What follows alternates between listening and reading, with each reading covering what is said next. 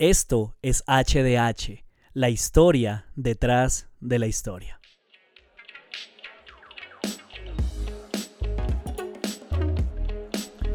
Bienvenidos, bienvenidos a un episodio más de su podcast HDH, la historia detrás de la historia. El podcast para los que queriendo ir al seminario no pueden hacerlo, así que pues ah, se ha creado este espacio para todos ustedes. Gracias inicialmente a todos los que también semana tras semana se mantienen fieles, a los oyentes nuevos también que se van uniendo a este proyecto. Como siempre, pues me alegra saludarlos porque sin ustedes pues nada de esto sería eh, viable, sería factible. Obviamente siempre está la, la recomendación, la tarea de compartir. Es el único precio que hay de por medio por escuchar este, este trabajo. Eh, compartir a través de sus redes sociales, eso puede hacer la diferencia, compartir con, con otras personas a su alrededor que puedan aprender, que se puedan beneficiar de esto sería maravilloso. Pero pues bueno, eh, pasando ahora al contenido de hoy, quiero contarles eh, que seguimos en nuestra conversación acerca de formación espiritual.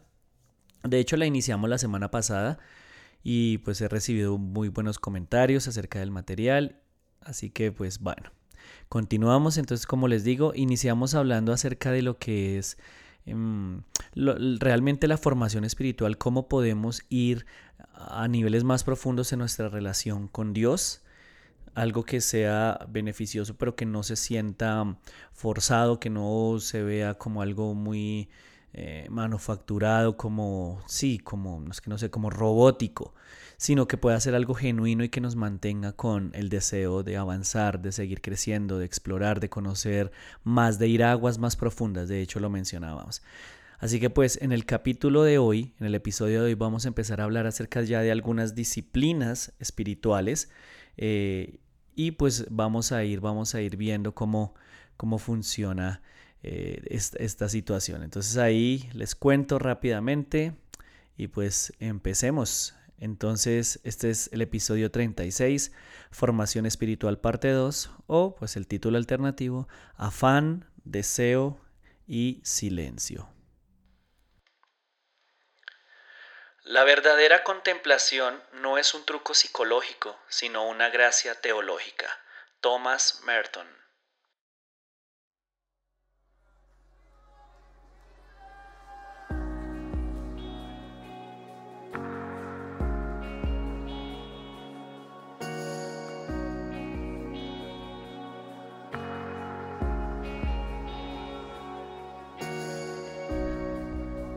turn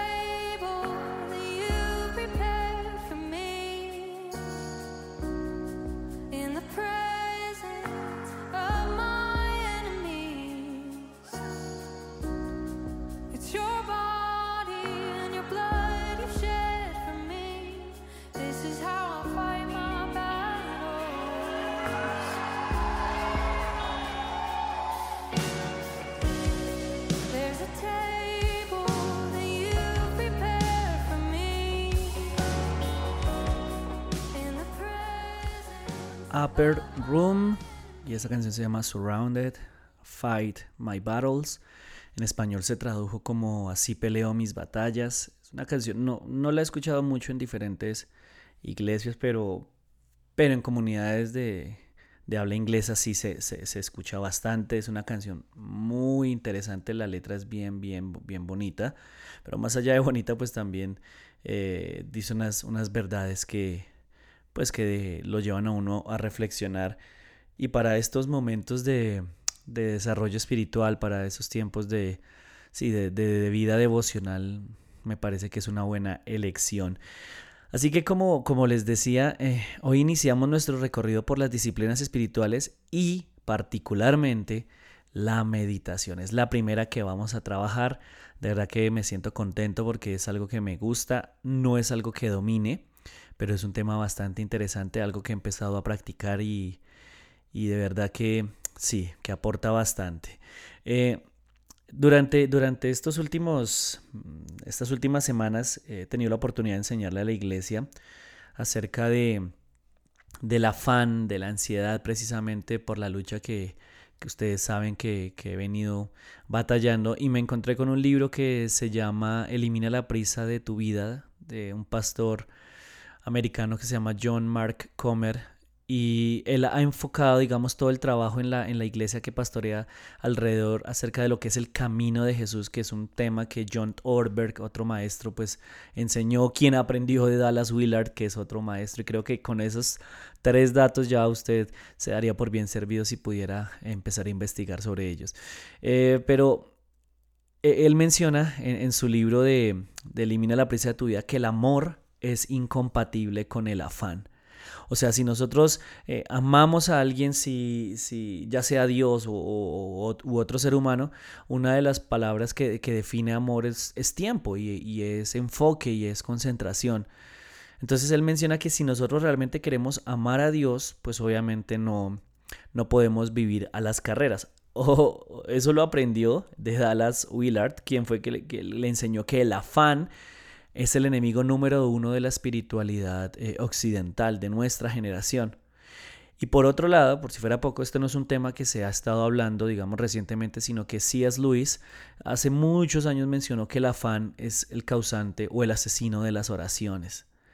Y un psicólogo que no es cristiano, que no tiene un trasfondo cristiano hasta donde yo sé que se llama C.G. Jung, dijo que la premura no es del diablo, sino el diablo mismo.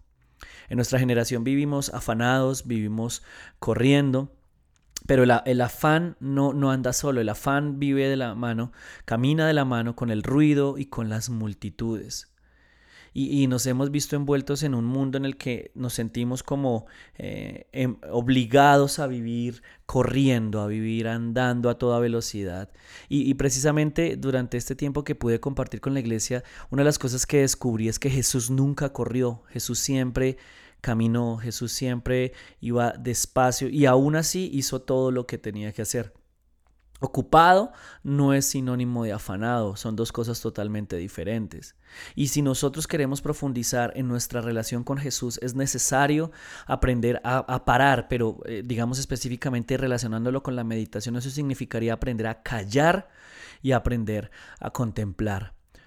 Y, sé que es algo bastante difícil porque por lo menos en la cultura pentecostal en la que yo crecí, eh, siempre se nos enseñó que la vida espiritual era una vida en la que prácticamente uno nunca se callaba. O sea, cuando teníamos reuniones de oración eran em, tiempos en los que desde que iniciábamos a orar, no callábamos hasta que se terminaba el servicio.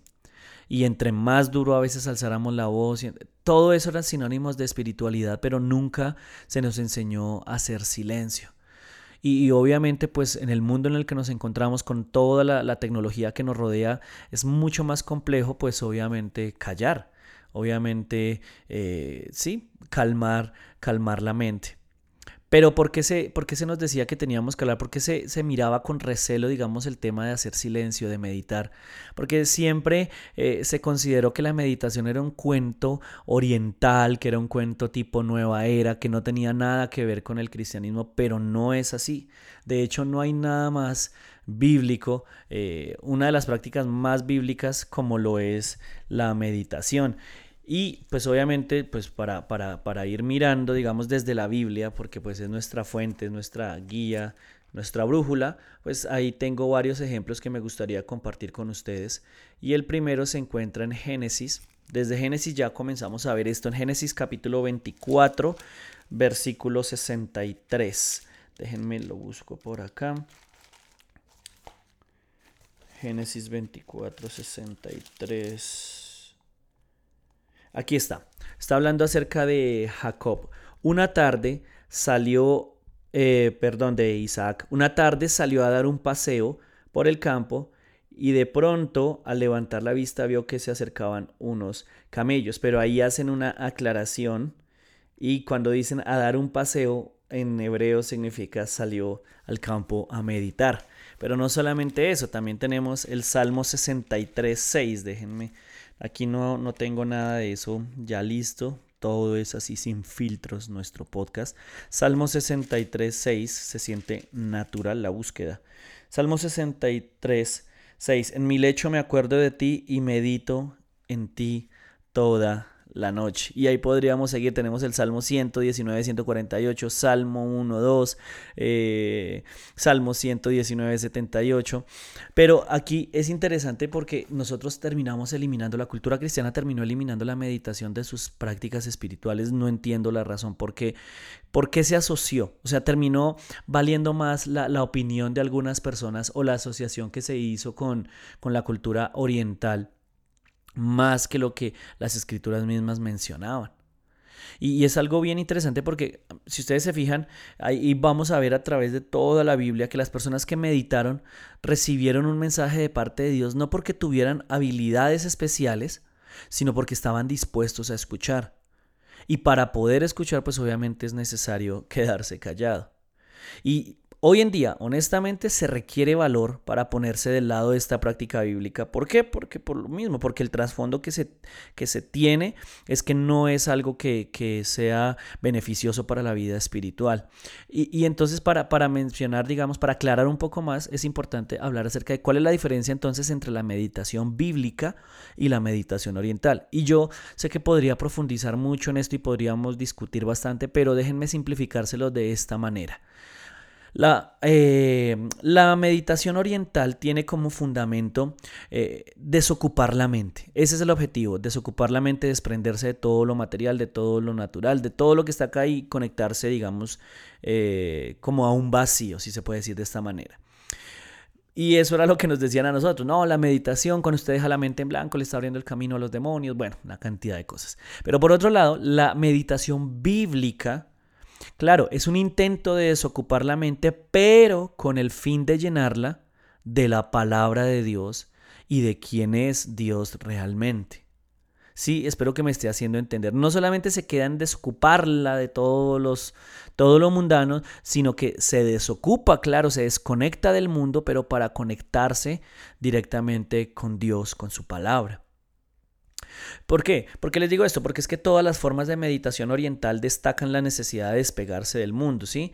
Se hace un énfasis grande en, perder la personalidad, en, perder la individualidad y fusionarse con, algo que ellos llaman la mente cósmica. Y hay un deseo detrás de todo esto de ser librado de las cargas, de los dolores de la vida y, de ser absorbidos, ¿no? En esa, en esa, digamos, en ese espacio más allá de lo natural eh, que nos lleven pues en últimas ah, al nirvana.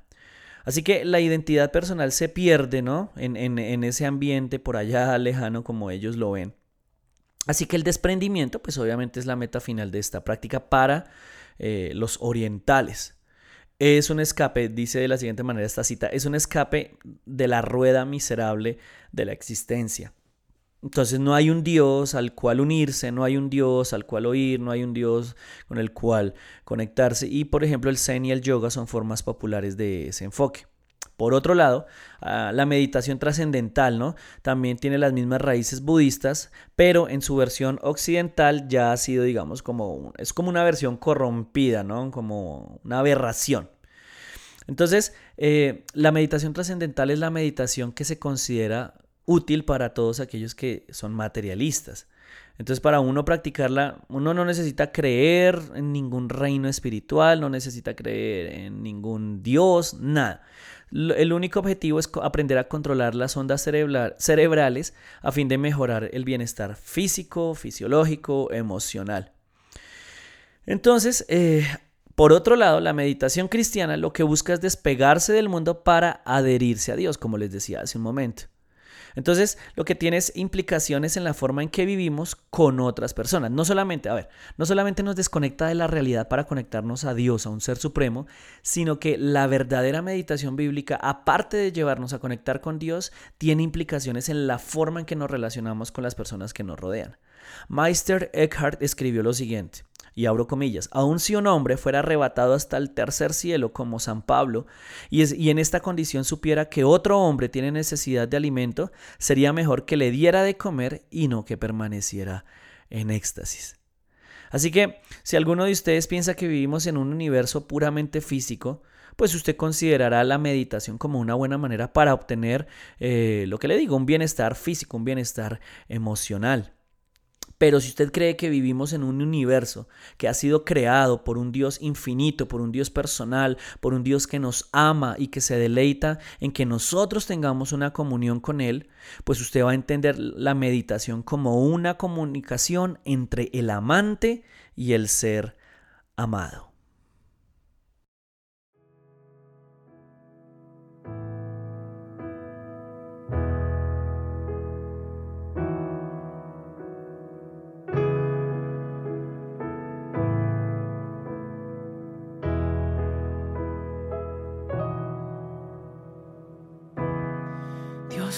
Abraham, eres Dios que cumplirá cada pacto hasta el final.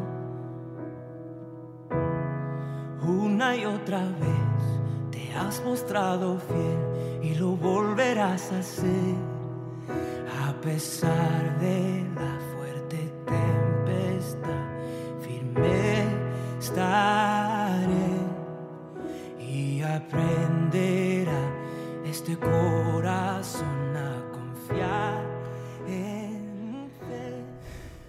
una de las, de las cosas que, que ha llevado a que las personas eviten este tipo de prácticas como la meditación, pero no solamente la meditación que uno diría como que, bueno, sí es entendible por el trasfondo cultural, bueno, las definiciones que se han dado, incluso la oración.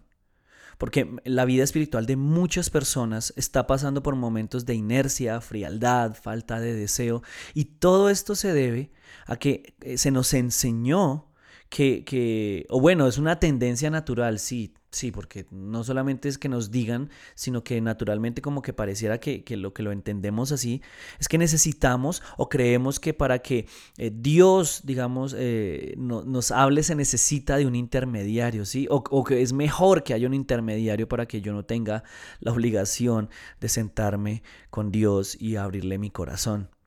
Entonces nosotros nos hemos contentado con recibir el mensaje de segunda mano y eso es un peligro. Ustedes bien lo saben que eh, depender de la revelación de otras personas no siempre es tan saludable y menos cuando uno no tiene un, un, digamos, bases bíblicas fuertes porque cualquier persona puede venir con cualquier idea y, hacernos creer que Dios es el que está hablando. Y de eso podríamos hablar también muchísimo, tantas historias de estafas, de robos, de abusos que han habido en medio de la iglesia en nombre de Dios.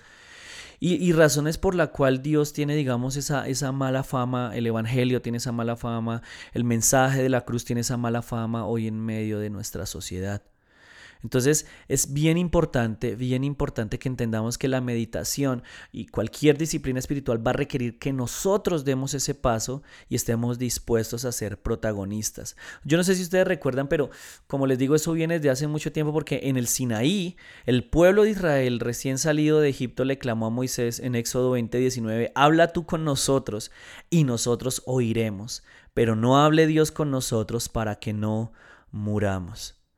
Claro, y uno entiende el contexto, pues obviamente de la situación, pero en el, eh, en el tiempo de la gracia en el que nosotros nos encontramos hay personas que todavía siguen teniendo esa misma perspectiva de Dios.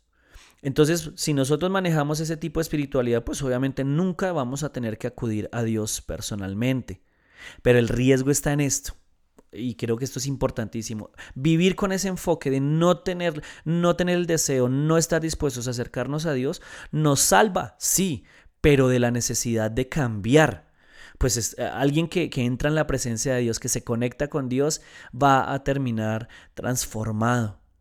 Pero entonces, ya llevándolo al tema de la, meditación, pues lo primero que todo, pues obviamente, eh, si nosotros no damos ese paso, no vamos a aprender. Pero por otro lado, pues aprender de un libro a meditar no es tan fácil. Lo mejor es hacerlo, ¿no? O sea, aprendemos a meditar meditando, básicamente.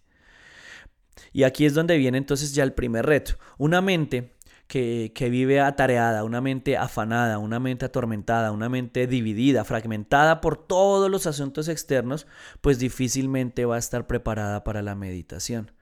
Y en últimas, digamos, si buscáramos una, una, definición sencilla para este término sería como pensar, eh, sopesar eh, en una idea durante un buen tiempo. Los psicólogos llaman a, a, una de las causas de la ansiedad y la depresión el rumiar, que es masticar y masticar y masticar el mismo pensamiento. Pues en este caso la meditación bíblica vendría siendo lo mismo, pero no pensamientos eh, de mal, sino pensamientos que nos conduzcan a Dios. Y obviamente entonces para empezar a, meditar necesitamos entender eso, nuestra mente necesita eh, hallar paz. Y los padres de la iglesia hablaron frecuentemente acerca de un término en latín que es el otium sanctum, que significa el ocio santo.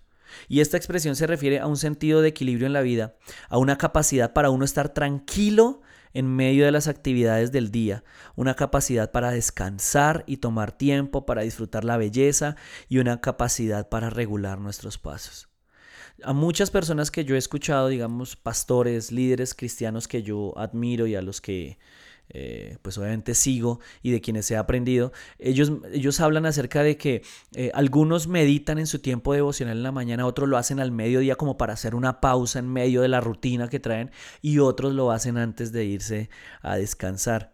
Pero más allá del tiempo en el que uno lo pudiera practicar, lo importante es tener en cuenta eso. La mente necesita estar tranquila. Y pues obviamente implicaría encontrar un lugar donde uno pueda estar tranquilo y libre de interrupciones. Y, si uno es papá, pues eso llegaría a implicar incluso el hacer el baño, si es necesario para que uno pueda estar en silencio durante un tiempo. Ahora, por otro lado, e, es importante nuestra mente, es importante encontrar ese lugar, es importante la postura. ¿sí? Obviamente, pues no hay ninguna ley bíblica ni, ni de ningún otro lado que prescriba que prescriba como tal una postura correcta del cuerpo. En la Biblia vamos a ver todas, o sea, a lo que me refería con la Biblia es que no dice como que es necesario tal cosa, no. En la Biblia podemos encontrarnos eh, la posición en la que la persona se postra por completo o está de rodillas o está de pie o está sentado con las manos levantadas hacia el cielo. ¿sí? Eh, la posición del loto que por ejemplo usa la religión oriental es un ejemplo, no una ley de postura. Pero entonces el mejor enfoque para usted sería conseguir una posición que le sea más cómoda y la que le permita menos distracción. En mi caso, eh, siempre, digamos que la, que la he practicado, siempre me gusta estar sentada. Y como les decía, eh, mencionando ejemplos de, personas que, practicaron esto, eh, el místico eh, del siglo XIV, Richard Roll, decía que a él le gustaba mucho también meditar sentado. ¿Por qué? Y abro comillas, porque yo sabía que duraba más que andar o estar de pie o estar de rodillas, porque sentado estoy más descansado y mi corazón está más hacia arriba. Pero Carlos, ¿eso es una norma o una regla? No, ya le dije que no. Sencillamente es buscar una posición, no solamente en la que uno se sienta cómodo, pero en la que pueda, digamos, estar concentrado. ¿Sí? Entonces, como yo les decía, a mí me parece genial sentarme en una silla con la espalda de la mejor manera, los dos pies puestos sobre el piso, porque no necesariamente, digamos, es como, eh, como algo obligatorio, pero ¿a qué sí voy? La postura desgarbada, o sea, con la espalda inclinada, indica que hay falta de atención. Las piernas cruzadas, por ejemplo, restringen la circulación sanguínea y termina uno con las piernas dormidas y fijándose en ese tipo de cosas. Algunas veces es bueno cerrar los ojos a fin de quitar las distracciones y centrar la atención en Cristo. Esa es la razón por la cual en la iglesia, si de pronto alguna vez usted se ha preguntado por qué cerramos los ojos cuando vamos a orar o en algunos momentos cuando estamos adorando a Dios, no es para ser más espirituales, sino de verdad para poder enfocarnos de una mejor manera. No es, no tiene otra explicación como tal. Entonces, eso, eso para algunos, ¿no? En otras ocasiones, de pronto, eh, a la hora de meditar, si uno tuviera el espacio, serviría tener los ojos abiertos para mirar los árboles que nos rodean, las plantas que nos rodean, si tuviéramos la oportunidad de estar en un ambiente así. Pero, sin considerar cómo se haga, el objetivo es centrar la atención del cuerpo, las emociones, la mente y el espíritu, como dice 2 Corintios 4:6, en la gloria de Dios en la faz de Jesucristo.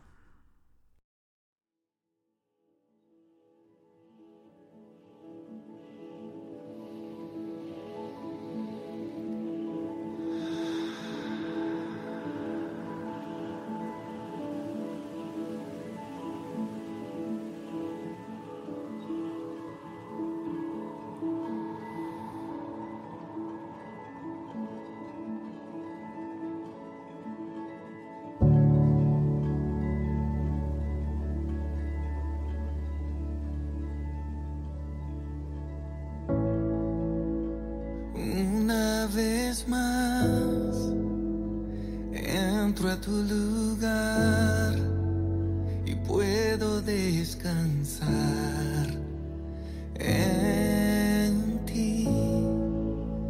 Eres mi paz, mi seguridad. Así que con esta canción, Shalom de Marcos Brunet, me gustaría que cerráramos haciendo un ejercicio, o sea, practicando de una manera sencilla, ¿sí? sin llevarlo a extremos, es más como una ilustración eh, y que ustedes de pronto vean cómo, cómo se podría empezar. No va a ser una camisa de fuerza, obviamente esto es un, un, ejemplo como ya les dije, pero, pero bueno, les quiero contar de qué manera he venido yo practicando. Usted podría agregarle o quitarle cositas de acuerdo a su personalidad, a sus gustos, pero siempre manteniendo pues como, como, como la centralidad de lo que estamos haciendo. Así que como ya se dan cuenta, lo primero que yo hago es eh, poner música que a mí me inspire, digamos, a este momento. No toda la música cristiana o de contenido espiritual me, me permite eh, realizar estos ejercicios. Siempre me voy por el lado de música de Marcos Brunet o de Jason Apton o de John Guerra, eh, Maverick, y bueno, de hecho los que escuchamos hoy Upper Room, que son es, música de adoración, pero es un poquito más, no sé, llamarla como calmada y, permite pues hacer todo esto. Así que eso sería lo primero, pero pues si usted quiere eh, practicar la meditación sin música, también está perfecto. Y el primer consejo, luego de, de, ambientar, digamos, hay personas que la practican con velas, yo tengo algunas velas, pero no siempre tengo la oportunidad de encenderlas ayuda a generar el ambiente, ¿no? A, mostrar que me voy a enfocar, hay paz, hay silencio, ¿no? Entonces sería eso, primero tener listo el ambiente. Y mi primera recomendación sería empezar con, con dos minutos diarios. Un minuto, bueno, dependiendo. Porque en realidad no es tan fácil eh, centrar la mente, ¿no?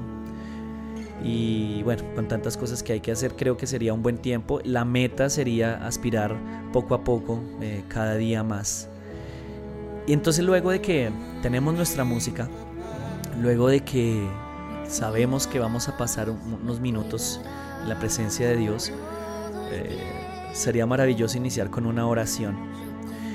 Esa oración puede ser, eh, digamos, dirigida desde su corazón.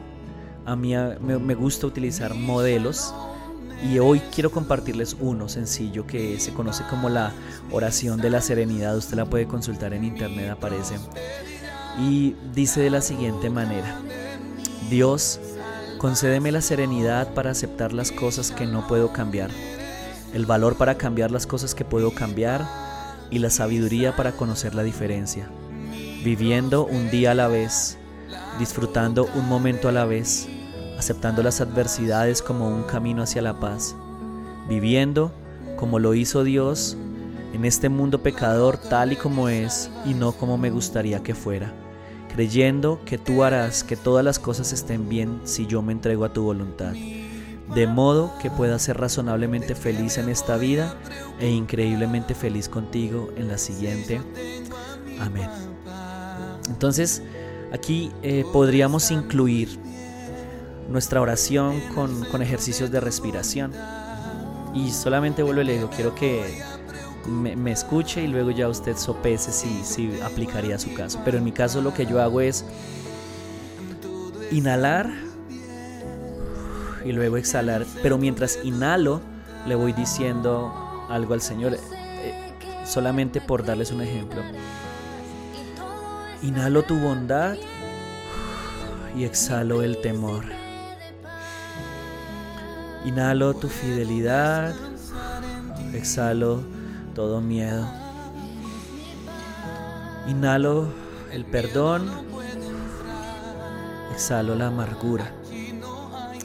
Y puede combinarla, digamos en mi caso lo que yo hago es tener declaraciones de fe que aplican a mi vida, eh, personales que las he construido, pero también eh, declaraciones de fe que he, tomado, adaptado de, varios líderes, por ejemplo del pastor Craig Rochelle, el diseñó una, una lista muy chévere, pero también puede utilizar declaraciones bíblicas que, que vayan ceñidas a las escrituras. Entonces déjeme darles unos pequeños ejemplos.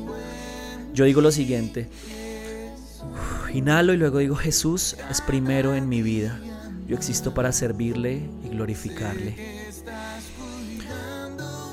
Mis palabras, mis pensamientos e ideas están bajo el poder de Cristo. Yo tomo cautivos todos mis pensamientos y los hago obedientes a Jesús. Me levanto con propósito, dirección y significado cada día de mi vida. Y luego comienzo con declaraciones bíblicas. A causa de Jesús, yo no estoy atascado en la preocupación porque Él me ofrece una paz que el mundo no me puede dar. Yo soy paciente, tengo dominio propio, soy su obra maestra, yo soy sano.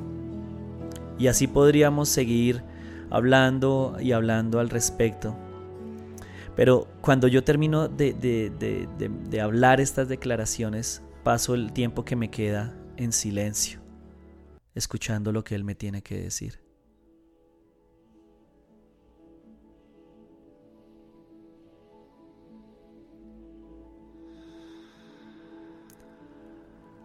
Así que espero que este tiempo haya sido provechoso, que haya sido de edificación, que hayan aprendido algo. Vuelvo les digo, cada vez que yo hago un podcast trato de ser muy respetuoso de su tiempo, de no exagerar, porque podríamos pasarnos muchísimo hablando acerca de, estos temas, pero quiero que, tengan una idea. Eh, hay mucho, mucho que investigar desde la parte cristiana, eh, cristocéntrica acerca de, ejercicios de respiración, de, modelos de respiración, de meditación que podríamos aplicar, pero creo que este es uno básico, sencillo, que puede servir para cualquier persona que quiera iniciar e intentar eh, caminar o practicar esta disciplina. Así que, pues no siendo nada más, muchas gracias por haber sacado este tiempo para estar conmigo una semana más. Espero que sea de verdad, de verdad mi oración, que sea de provecho para ustedes. Y pues nada, eh, espero verlos la próxima semana en HDH Podcast, el podcast eh, para aquellos que no van al seminario, que cuenta la historia detrás de la historia. Y eh, nada, ayúdenme a compartir, a pasar la voz. Yo sé que esto podría ayudarles a muchísimas más personas. Un abrazo a la distancia y nos vemos la próxima semana. Chao.